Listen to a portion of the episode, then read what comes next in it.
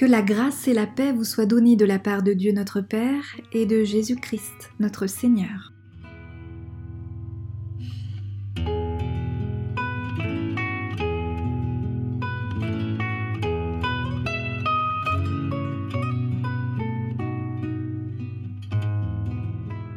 Bienvenue sur le podcast En communion pour ce mini-culte audio à écouter seul, en famille, entre amis, en tout cas avec celles et ceux qui partagent votre confinement. Peut-être aussi à partager, par mail, à celles et ceux qui en auraient besoin. Ce mini-culte, c'est un temps à part dans notre semaine, non pas pour reproduire exactement nos cultes habituels du dimanche, mais pour cheminer ensemble, même à distance. Prière, écoute des textes bibliques, musique et chant. Alors, Allons-y.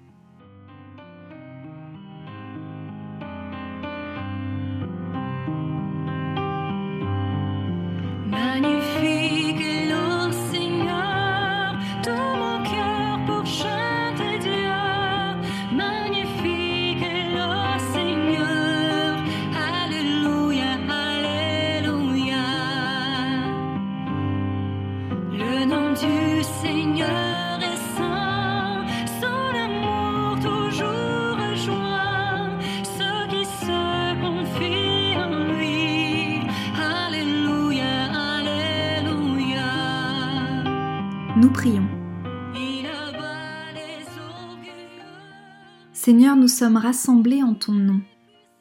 Non pas réellement rassemblés, mais vraiment rassemblés, spirituellement rassemblés, dans l'unité de notre prière. Nous te demandons ta présence, non seulement pour cet instant, mais pour toute notre vie.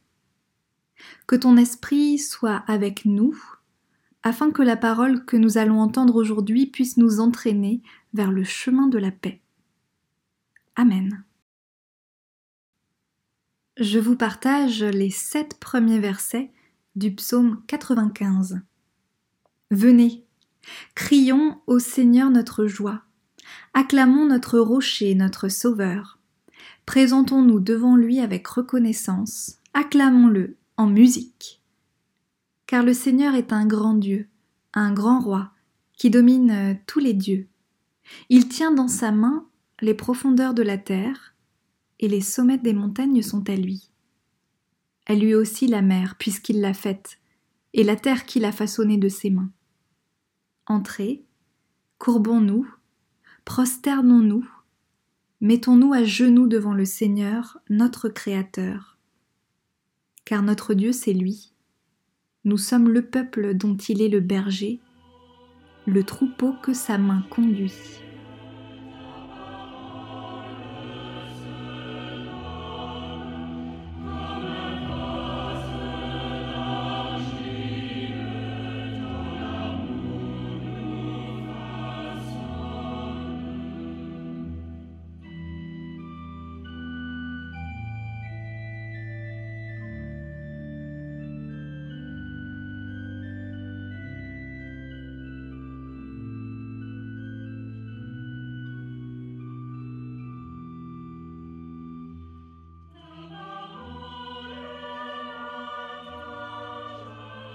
Nous prions.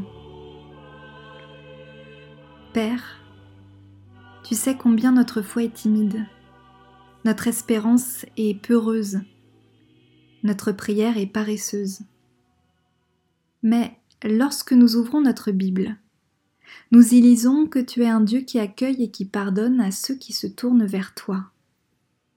Alors, Père, nous savons que tu renouvelles notre foi que tu vivifies notre espérance, que tu augmentes notre amour, que tu illumines notre prière.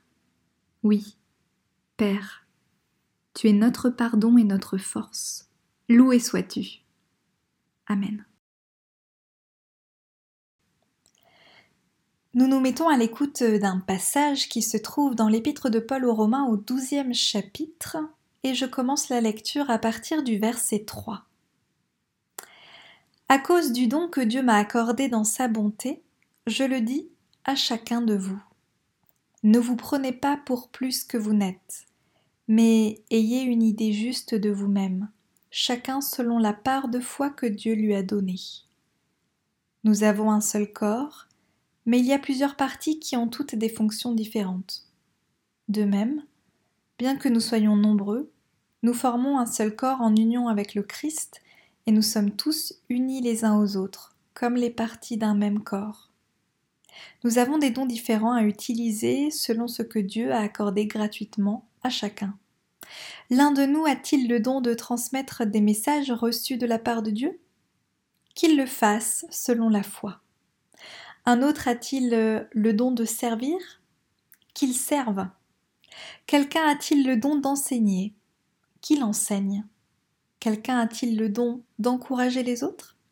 Qu'il encourage.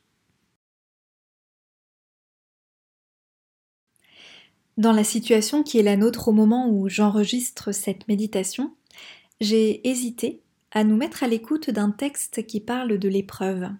Assez clairement, un tel texte aurait pu nous rejoindre et nous parler.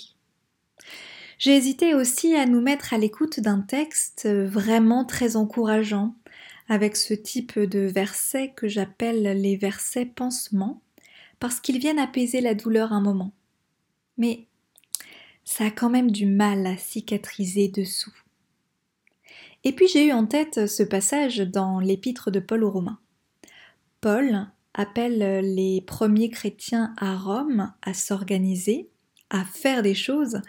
Oui, parce que dans ce chapitre 12, ce sont des recommandations pratiques. Qu'ils fassent ceci, écrit-il, ou bien qu'ils fassent cela. Faire. Faire. À ce jour, on dit que notre société ne fait plus rien, ou bien qu'elle est à l'arrêt depuis le confinement. À l'arrêt, vraiment? Non, parce que d'une part, il y a ceux qui font, ceux qui agissent là concrètement afin que la vie puisse continuer. D'ailleurs, s'ils s'arrêtent de faire, s'ils arrêtent d'agir, alors là, on sera vraiment très mal. Il y a aussi les autres, ceux qui aimeraient bien faire, mais ceux qui ne peuvent pas faire, et même ceux qui ne doivent pas faire. S'arrêter de faire, est-ce que c'est pourtant arrêter de vivre? Paul, dans ce passage, avec son appel à faire, vient un petit peu nous titiller avec notre envie justement de faire pour vivre. Paul, faire, tu n'as que ce mot à la bouche, tout comme beaucoup d'entre nous, nous n'avons que ce mot à la bouche depuis quelques jours. Que puis-je faire pour aider? Comment faire pour vivre cette période? Que faire pour s'occuper pendant le confinement? Que faire pour montrer son soutien à un tel ou à une telle?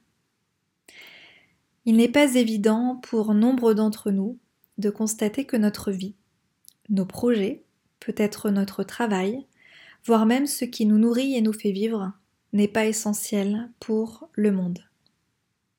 Cette paralysie, pour ceux qui sont privés d'action, nous met face à nos limites. Alors, quand l'apôtre Paul en rajoute une bonne couche sur ce qu'il faudrait faire, peut-être avec évidence, eh bien nous, on est bien dépourvus. Mais Paul donne-t-il des conseils aux Romains pour faire Église ou bien pour être Église? Et c'est peut-être là que se trouve la distinction qui nous intéresse. Paul nous parle de dons, de cadeaux reçus de la part de Dieu pour servir, enseigner et encourager. Mais voilà, faire du coaching, c'est différent d'être encourageant. Faire le prof, ce n'est pas la même chose que d'être enseignant. Faire le service, c'est différent que d'être au service. Et vous savez ce qui les différencie? C'est la relation à l'autre. C'est le fait qu'on doit d'abord écouter l'autre et notamment écouter son besoin avant d'agir. Un enseignant faisait passer ce message sur les réseaux sociaux cette semaine. Enseigner, c'est avoir une relation concrète, réelle. C'est connaître les élèves, c'est interagir avec eux. Ce n'est pas juste envoyer des fichiers, du travail, ce n'est pas juste euh, corriger non plus. Et oui, lorsqu'on est privé de relations, le faire prend le pas sur l'être.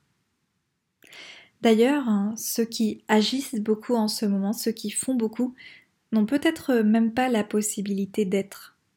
Être triste, être en colère, être fatigué. Ils n'ont même pas le temps. Et je pense évidemment à celles et ceux qui ont notamment pour vocation d'être, et qui se trouvent obligés de faire. Et puis pour certains, ils ont la vocation de faire, et voilà qu'ils se retrouvent à être. Et la foi dans tout ça, c'est du faire ou bien de l'être? On dit bien euh, faire confiance, ou encore avoir confiance. La langue française ne nous aide pas vraiment et semble nous dire que la confiance est une chose à accomplir, ou bien même à posséder. Mais être confiant, c'est davantage une position, une posture, voire même une place à tenir. D'ailleurs, la foi, si elle peut mettre en action, ce n'est pas l'action elle-même. La foi, c'est la relation nécessaire avant l'action.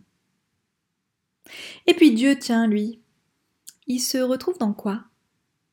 Plutôt dans le faire ou plutôt dans l'être?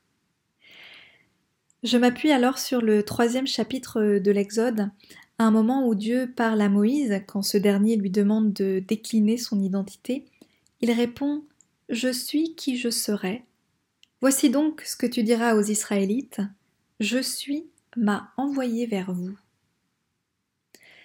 Je suis qui je serai. Certains ont choisi de traduire cela je suis qui je suis ou encore je serai qui je serai. Et étonnamment, cette réponse de Dieu fait tout son sens ici, au-delà de la torpeur dans laquelle on se trouve, parce que cette réponse est un petit peu saugrenue. Je suis et le nom de Dieu. C'est son identité profonde. Et cette identité, elle nous parle d'un Dieu fidèle, d'un Dieu présent d'éternité en éternité, d'un Dieu qui est, qui était et qui vient. Alors oui, il reste toujours, et d'ailleurs il restera toujours, nos questions sans réponse. Que fait Dieu? Où est-il? Comment voir son action? Et si ensemble, nous repensions à la manière dont Dieu s'est présenté à Moïse? Son identité, c'est être. Dieu est. Empêchons-nous pour une fois d'y ajouter euh, plein de qualificatifs comme tout-puissant, omniscient, grand. Dieu est. C'est pas déjà l'essentiel ça? Dieu est et cela suffit.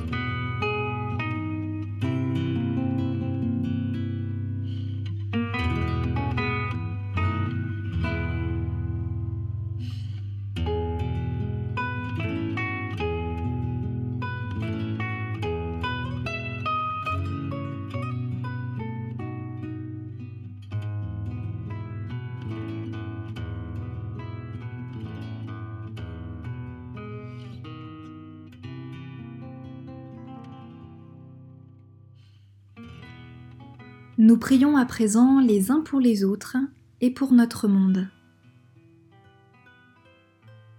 Nous te prions, Seigneur, pour tous ceux et toutes celles qui te donnent un visage, en répandant ton amour dans le monde.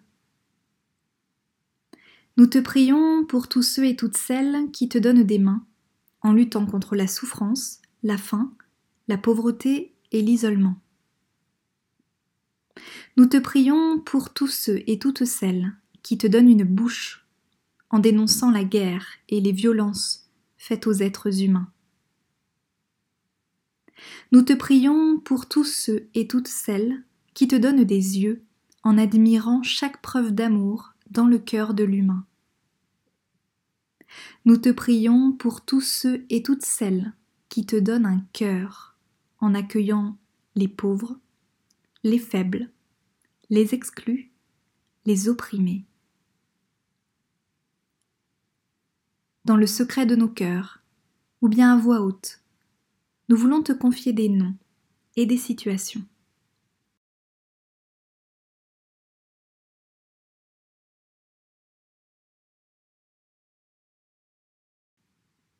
Que cette prière à présent que chacun et chacune a l'habitude de dire dans sa langue aux quatre coins du monde, nous rassemble encore une fois aujourd'hui. Notre Père qui es aux cieux, que ton nom soit sanctifié, que ton règne vienne, que ta volonté soit faite sur la terre comme au ciel. Donne-nous aujourd'hui notre pain de ce jour, pardonne-nous nos offenses comme nous pardonnons aussi à ceux qui nous ont offensés, et ne nous laisse pas entrer en tentation, mais délivre-nous du mal, car c'est à toi qu'appartiennent le règne, la puissance et la gloire pour les siècles des siècles. Amen.